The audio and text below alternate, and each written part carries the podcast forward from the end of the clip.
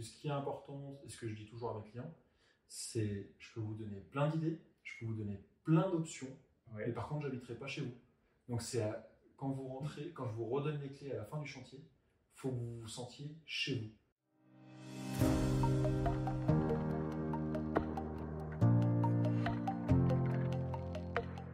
Salut à tous. Donc nous voilà sur le podcast La Première Pierre avec Clément Mast, Bonjour. Un, donc un maître d'œuvre dans le pays de Gex au niveau du département 01 en France.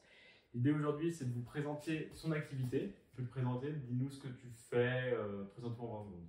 Alors 20 secondes. Euh, Donc alors euh, je suis maître d'œuvre, euh, grosso modo chargé de réalisation, euh, que ce soit de la rénovation, de la petite rénovation, de la grosse rénovation ou du projet neuf.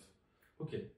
Donc tu es amené à avoir tout type de clients ou comment ça se passe? Alors je travaille principalement avec des clients privés, donc des... je travaille pas avec les institutions euh, publiques. Euh, ça sera euh, du privé et avec tous les moyens. Euh, mon but est de jongler avec les moyens des clients. Ok, donc on va dire tu as tes clients d'un côté et après tu vas avoir des artisans ou bien tes salariés pour pouvoir faire tes projets, c'est ça? Exactement.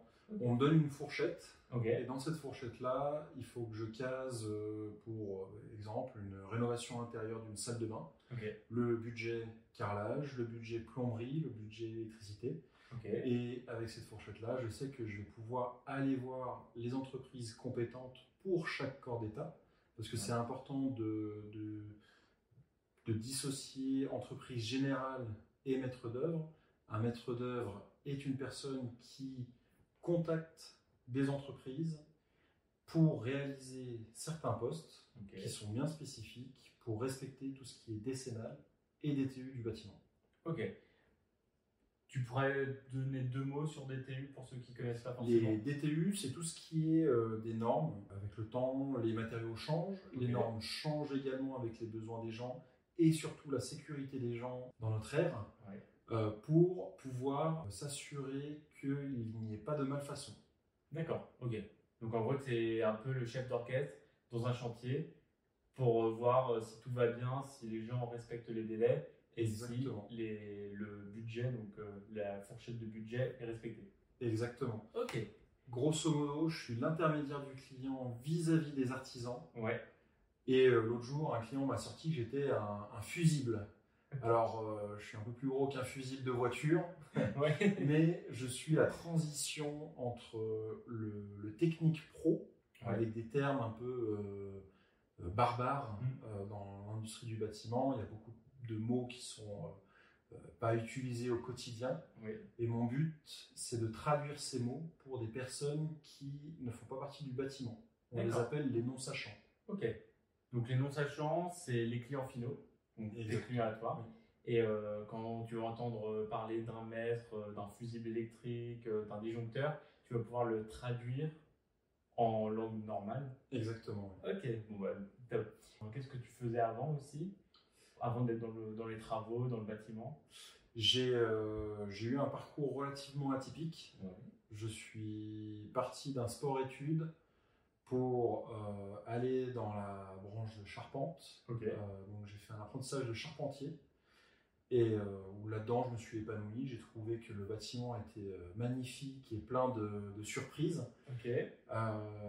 Avec cet apprentissage de charpentier, j'ai voulu évoluer en termes de monter dans les bureaux, faire du plan, Mm. faire de la technique, du calcul, ainsi de suite. Euh, et en fin de compte, en, en voulant aller dans le bureau, je me suis orienté plutôt sur une, euh, une branche de généraliste qui était conducteur de travaux, bâtiment et génie civil. Euh, où j'ai fait mes études là-dedans, où euh, ce qui, en fait, c'est ce qui m'a permis d'ouvrir ma société de maître d'œuvre. Après une expérience en bureau d'architecture, chez des promoteurs immobiliers, en bureau d'ingénieur, euh, où j'ai réussi à avoir mes, mes qualifications Ouais. Ouais, c'est- et mon expérience euh, pour euh, pouvoir gérer des cas complexes ou des cas simples euh, en termes de structure de bâtiment ou de réalisation. Donc une réalisation, euh, on va dire normale, que ceux qui nous suivent, c'est-à-dire euh, pour la réalisation d'une maison que quelqu'un vient d'acheter, pour pouvoir faire après des travaux, euh, salle de bain, cuisine, sol, peinture. Exactement. Tout ce qui est modification à la structure du bâtiment, je, moi je suis plutôt structurel que euh, esthétique. Pour euh, le côté esthétique, euh, j'oriente mes clients vers des architectes d'intérieur, des décorateurs d'intérieur ou pour les, les projets extérieurs, j'ai en appui des architectes qui m'aident à modéliser mes plans 2D D'accord. Pour rendre un visuel concret au client. Ok, pour que le client puisse se projeter. Les... Exactement. Ok, bon, ça, c'est une bonne idée, parce qu'au final, euh, les non-sachants, justement, bah, ils n'ont pas forcément la vision avec, euh, quand ils arrivent dans une maison qu'ils viennent d'acheter ou qu'ils veulent refaire, ils se retrouvent avec euh, des. bah, aucun mur ou des une vieille déco, ils n'arrivent pas à se projeter. Et du coup, toi, tu arrives à leur amener le, le- la partie technique pour qu'ils puissent se projeter. Exactement. Ok. Je, leur, euh, je leur trace de temps en temps des, des pièces au scotch, au sol, pour qu'ils se rendent compte des volumes. Mais euh, grâce à, à mes artisans euh, et aux entrepreneurs que je connais, Ouais. j'arrive à monter des dossiers complets Mm. et réalisables pour les clients. Ok, ouais, ça. Tout en restant l'intermé- l'intermédiaire principal entre chaque corps d'État. Ok, donc là, si on va prendre un cas concret, aujourd'hui, tu as un couple, un couple qui vient te voir. Il a, c'est son premier achat immobilier. Il n'a jamais fait appel ni à un plombier ni à un électricien. Il ne connaît pas du tout leur langage. Comment toi, tu viendrais les aider, étant donné qu'ils ne connaissent pas Ils ont vaguement un budget, ils ne savent pas forcément ce qu'ils veulent. Et en termes de planning, ils veulent, euh, bah, ils veulent emménager demain. Comment tu fais C'est le cas concret de tous les jours, malheureusement ou heureusement, parce que s'il y a quand même une, une bonne charge de travail euh, dans la région. Euh, le, c'est, c'est 80% de la clientèle qui ne sait pas par où commencer. Ouais. En fin de compte, moi, je suis le fusible entre chaque artisan. Donc, le, le client, on va prendre une bonne, déjà une bonne discussion sur place. On va prendre un premier rendez-vous sur place pour qu'il m'explique ses besoins, ses, ses attentes et euh, son budget. J'ai besoin d'une transparence euh, sur tous les postes pour être sûr que mon travail soit effectué au mieux Ouais. parce que euh, dans un chantier, c'est compliqué, dans la rénovation, c'est encore plus compliqué.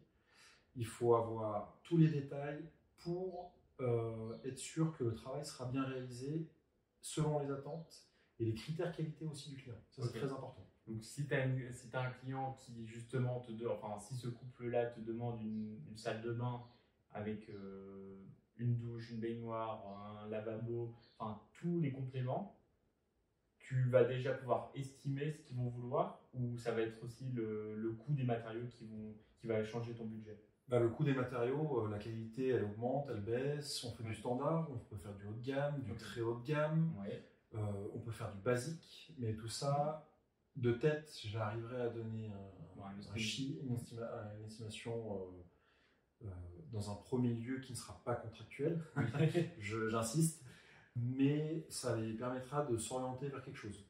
Après, moi, en tant que maître d'œuvre, je les accompagne dans toute leur démarche. Donc, je les accompagne dans leur démarche de choix. Donc, je leur présente des fournisseurs, je leur présente des matériaux, des formats. Ouais, de te couper, mais avec tout ce qu'ils t'ont dit au préalable. C'est-à-dire le, le, on va dire la gamme pour une fourchette de prix. Et euh, quand tu fais le choix avec eux, tu respectes toujours ce besoin-là initial. exactement. Voilà. Parce que euh, on est amené de temps en temps à avoir des projets qui changent de tout au tout du premier rendez-vous jusqu'à la fin. Je sais pas si ça t'est déjà arrivé. Ah bah on partait sur une rénovation de salle de bain et puis au final on a rénové euh, tout un appartement euh, Oui, pour, euh, pour, parce que le client trouvait que les peintures étaient trop claires dans la salle de bain et puis les peintures du salon trop foncées. Donc on a rafraîchi les sols, les murs euh, et on a réalimenté en, en prise électrique, euh, en RJ40, en prise internet. Mm. On, a ré- on a réorganisé un petit peu tout son appartement au final pour que ça lui convienne. Parce que ce qui est important, et ce que je dis toujours à mes clients, c'est je peux vous donner plein d'idées, je peux vous donner plein d'options, Ouais. mais par contre, j'habiterai pas chez vous. Donc c'est quand vous rentrez, quand je vous redonne les clés à la fin du chantier, faut que vous vous sentiez chez vous. Mm. Et ça, c'est mon but principal. Ok. Et tu as des petits conseils pour euh, que ce fameux couple euh, soit épanoui chez lui? De s'investir dans les choix, Ouais. premièrement, de passer du temps et de voir plusieurs fournisseurs pour avoir plusieurs idées et plusieurs conseils. Ok. Parce que chaque fournisseur a sa petite crémerie ou sa petite fabrique euh, qui est euh, toute, euh, toute bonne. Et j'ai le deuxième conseil, c'est de poser des questions, de pas être en retrait même sur le temps de chantier, de toujours poser des questions. Je suis là pour répondre aux questions. Il y a des enjeux financiers, il y a des enjeux de temps, des enjeux de, de- de placement aussi, parce que je, je travaille aussi pour des, des investisseurs immobiliers. Euh, tous ces enjeux-là, pour les diminuer, je suis le fusible, le fameux fusible, pour euh, en fait les aider à comprendre et se sentir bien dans leur, dans- entre leurs quatre murs. Ok. Et euh, donc une fois que ce couple-là est épanoui chez lui, justement, quelle est euh, en règle générale ta journée type en tant que maître d'œuvre? Ma journée type, euh, elle commence à 6h30. Ok. Ça commence par, euh, bien évidemment, plein de, de mails ou de WhatsApp à traiter. Ok. c'est mon, mes créneaux horaires, c'est euh, 6h30, 18h. Ok. Et dans ce laps de temps, je me rends disponible à 200% pour mes clients, pour mes futurs clients également, et pour des missions de conseil. D'accord. Donc je démarre la journée, je réponds à tout ce que j'ai pas répondu la veille ou la nuit, parce Oui. qu'il y a des clients qui écrivent la nuit. Je, je réponds à tout ça et après je me mets en route.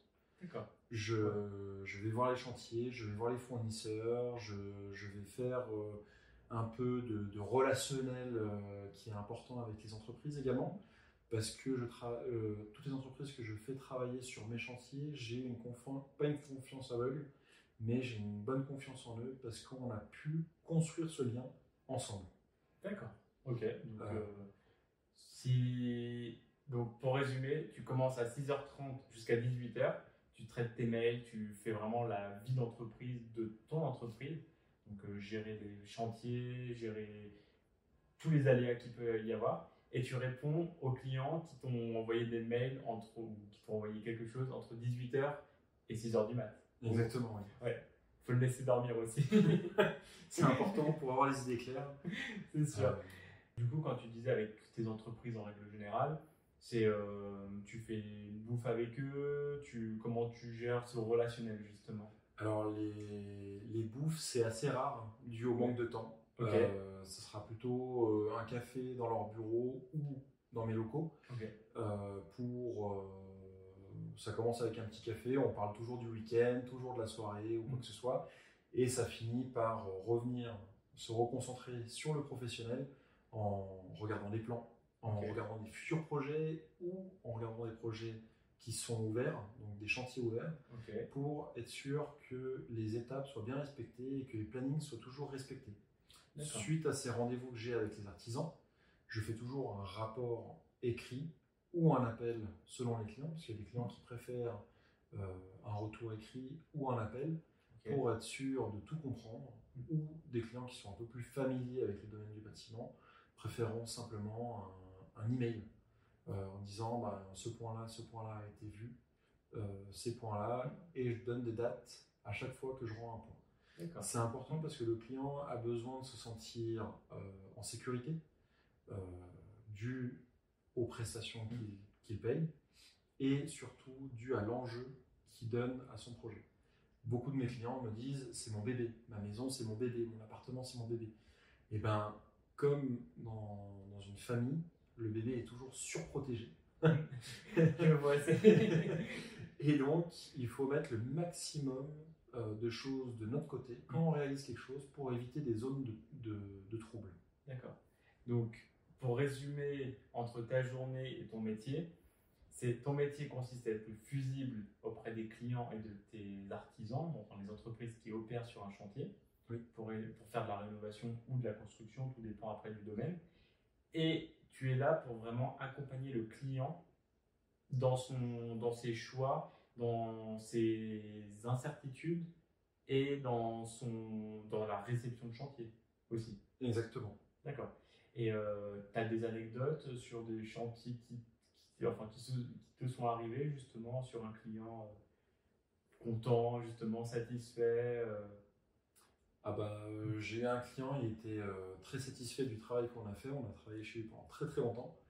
Et on a fait la réception de chantier. Donc, généralement, les réceptions de chantier, il y a un petit apéro dînatoire avec tous les artisans qui se passe. C'est quelque chose qui, c'est une tradition euh, dans le bâtiment, euh, de faire toujours une réception de chantier avec un petit apéro dînatoire. Et au final, le client a tellement apprécié euh, les artisans, les intervenants, le travail qui a été exécuté, qu'au final, on a dû refaire une extension six mois plus tard de 60 mètres carrés. Ah oui Sur sa maison.